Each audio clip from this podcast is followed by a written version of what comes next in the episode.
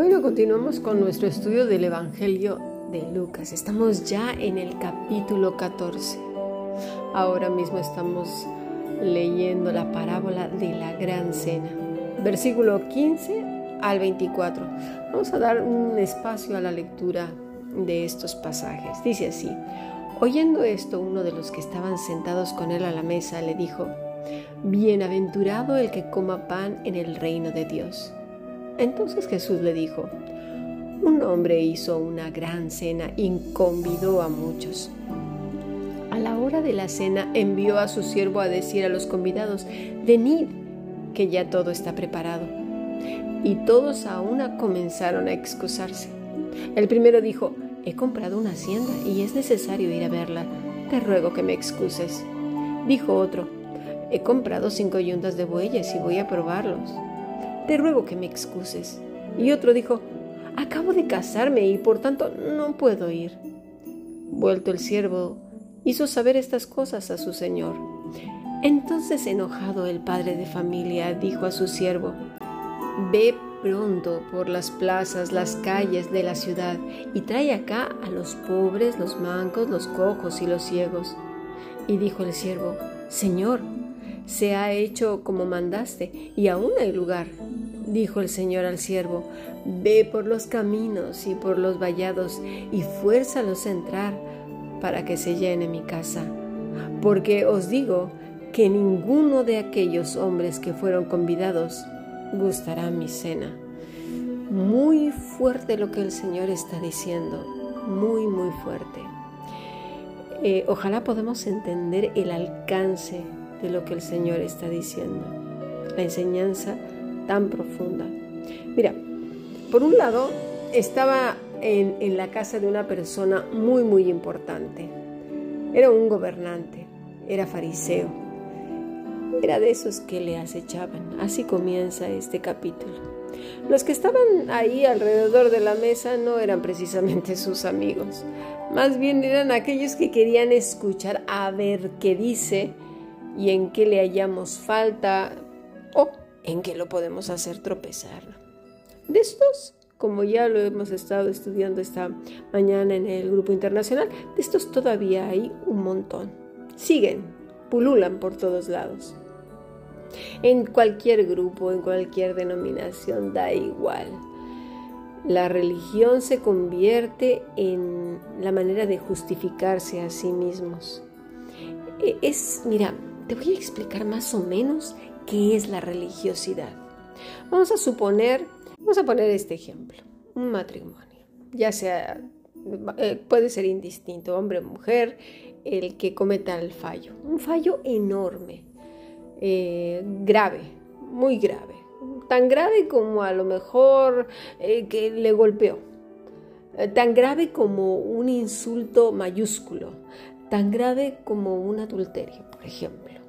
Entonces, esto puede ser ya sea la esposa y el esposo, eh, llega con un ramo de flores, con un regalo, eh, llega con a lo mejor eh, con un vestido precioso o un traje, un reloj de estos súper caros y dice, bueno, aquí está tu regalo. Ya, pero yo, yo no quiero un regalo Ay, no seas exagerado. Aquí está el regalo. Mira qué bonito. Me costó carísimo. Bueno, está bien. Vámonos al mejor restaurante. Y ahí ya van al mejor restaurante. Bueno, pues ya te traje el mejor restaurante. ¿Ves? ¿Ves cómo me he disculpado? ¿Ves cómo yo sí que estoy haciendo cosas para que me perdones? Y dice la pareja, pero es que yo no te he pedido eso. ¿A mí de qué me sirve todos los regalos que me has hecho? ¿A mí de qué me sirve que me invites a cenar al mejor restaurante? ¿A mí de qué me sirve que me traigas flores y una serenata si tu corazón está lejos de mí? Tú no me amas. Tú no me amas. Lo único que haces son cosas exteriores para sentirte bien tú y justificarte. Tú no me amas. Eso es precisamente lo que ocurre en el corazón del religioso. Exactamente lo mismo.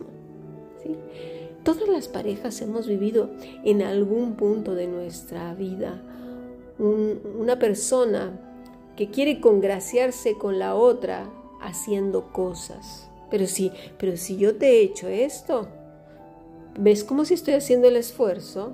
Pero si yo te compré tu pastel favorito, pero si yo continuamente te estoy este, regalando vestidos, o, yo continuamente te estoy haciendo tu, tu postre favorito, ya, pero yo no quiero eso. Yo no quiero eso. Entonces, ¿qué quieres? Pues tú no me amas. Yo lo sé. Tu corazón está lejos, está frío. Mira cómo me hablas. Todo lo haces para tú sentirte bien. Eso es religiosidad. E, es el mejor ejemplo que puedo poner y que se me ocurre. Lo mismo dice el Señor, yo no quiero vuestros sacrificios, yo no quiero vuestras ofrendas, yo no quiero vuestros ejercicios espirituales. Vuestro corazón está muy lejos. Tan lejos estaban que no distinguieron la verdad, la vida, la libertad, el perdón, la misericordia y el bien que era en la persona de nuestro Señor Jesucristo. Hoy sigue pasando exactamente lo mismo. La gente no distingue al Señor Jesucristo, lo que distingue son grupos que marcan las reglas y las normas y que además la gente se tiene que casar con esos grupos que marcan las reglas y las normas y hay de aquellos que se salgan de allí o quieran hacer algo diferente. Porque ya no siguen a Cristo, aunque digan eso, siguen a un grupo, siguen al líder, lo que marca, lo que dice, y si no, te llaman adúltero, adúltera. Utilizan palabras fuertes para, para ofender, para que te sientas eh, la peor persona del mundo. Son palabras amenazantes e intimidatorias. No te dejes. Pero bueno, Así estaba en esta situación el Señor, con palabras de estas, que luego te, te hasta el calambrazo, ¿no? Ya no recibirás la bendición, no estás en la cobertura, estás desobedeciendo a Dios, estás saliéndote de, nuestra secta, nuestro grupo, la iglesia de Jesucristo. No, no, no, no, no, el Señor nunca, nunca chantajeó ni manipuló de esa manera. No, no, no, no, no. Tengamos cuidado. Y bueno, Así vienen estas amenazas, ¿no? También cuando, cuando una persona ve que su víctima ya se le va, pues comienza con lo mismo, la misma estrategia, el chantaje, la manipulación, la amenaza, las, esas frases intimidatorias, ¿no? Bueno, en esta situación estaba el Señor. Ahí estaban muchos invitados, entre ellos, ¿se acuerdan? Había una persona que tenía hidropesía. Bueno, eh, en esa mesa de gente adinerada, estaba el rey de reyes y el señor de señores, al cual no reconocieron, por cierto. Bueno, en eso uno de los que estaban allí le dice, Bienaventurado el que coma pan en el reino de Dios.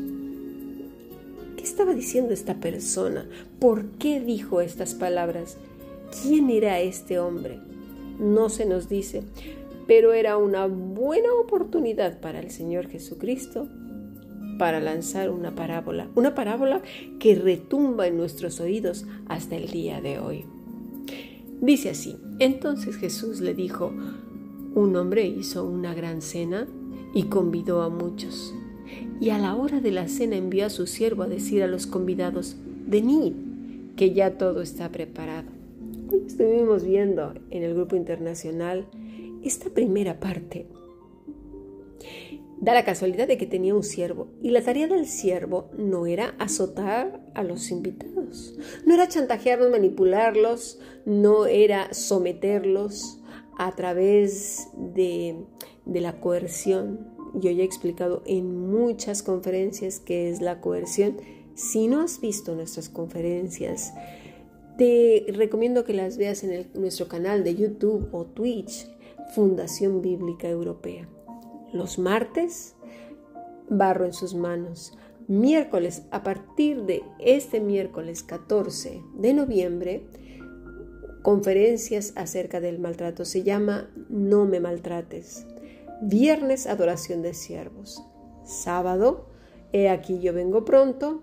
Domingo, encuentros bíblicos. Bien, espero que nos puedas visitar y aprender juntos lo que dice la escritura, pero sobre todas las cosas, vivir la escritura por medio de Cristo.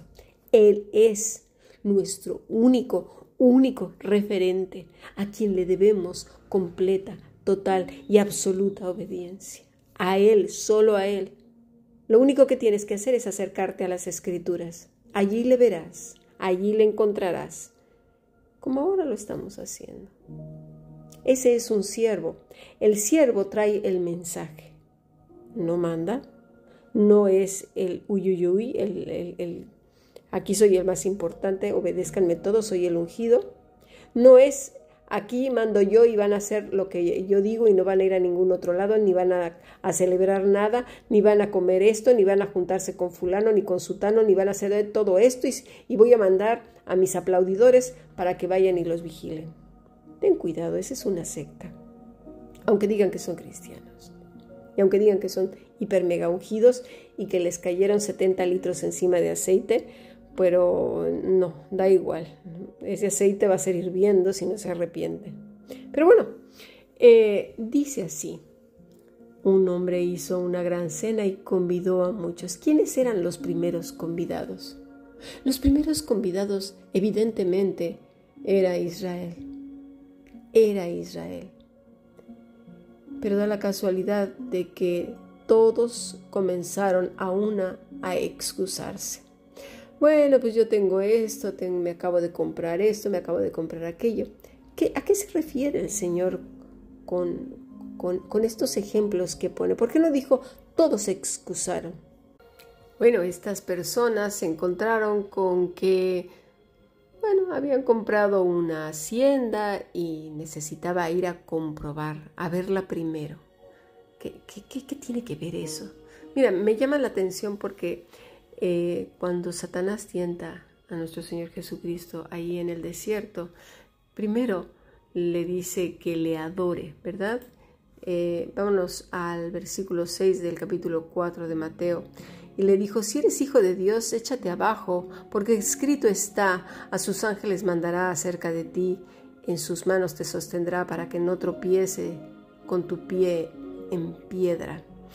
Y aquí en el versículo 18 eh, de Lucas 14 dice, he comprado una hacienda y necesito verla, te ruego que me excuses.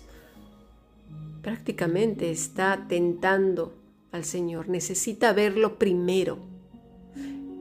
Ah, ¿Por qué el Señor menciona esto?